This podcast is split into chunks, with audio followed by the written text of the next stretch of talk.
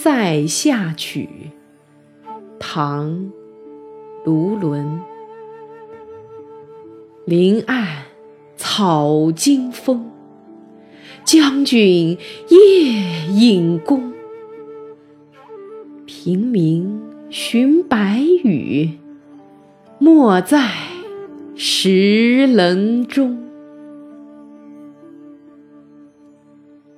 这首诗写的是李广善射的故事。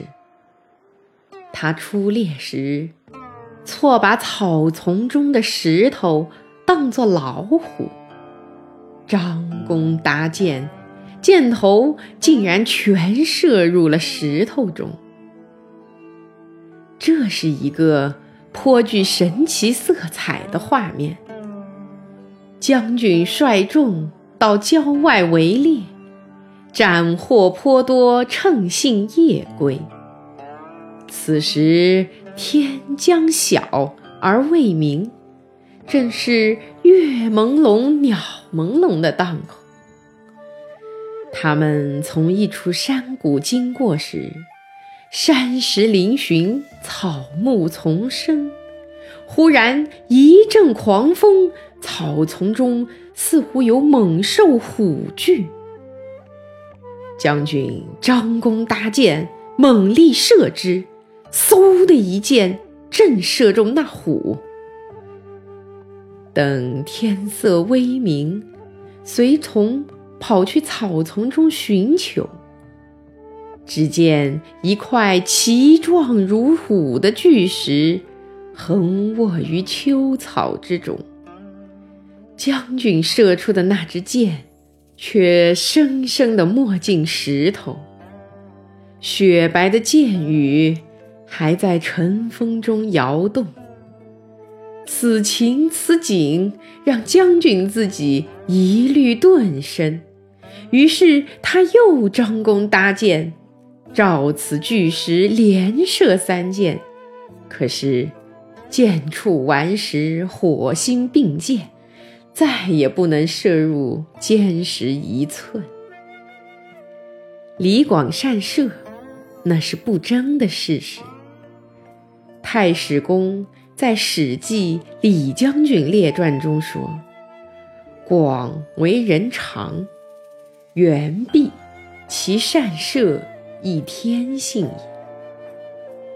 虽其子孙他人学者，莫能及广。”李广身材高大，掌阔臂长，任右北平太守时，正当其盛年。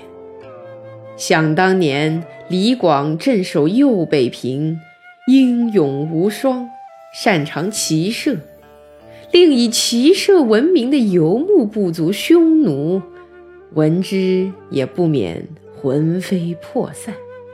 连续几年。不敢南下而牧马，并私下给李广以“飞将军”的绰号，能得到敌人之敬畏，可见李广当年并非浪得虚名之辈。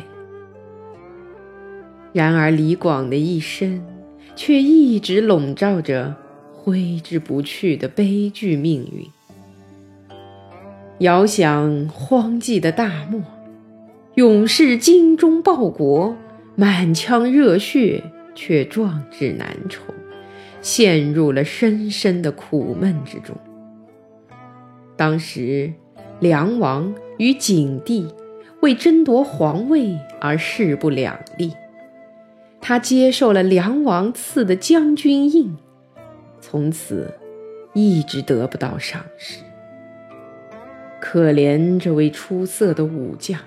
因此遭受了一生不公正的待遇。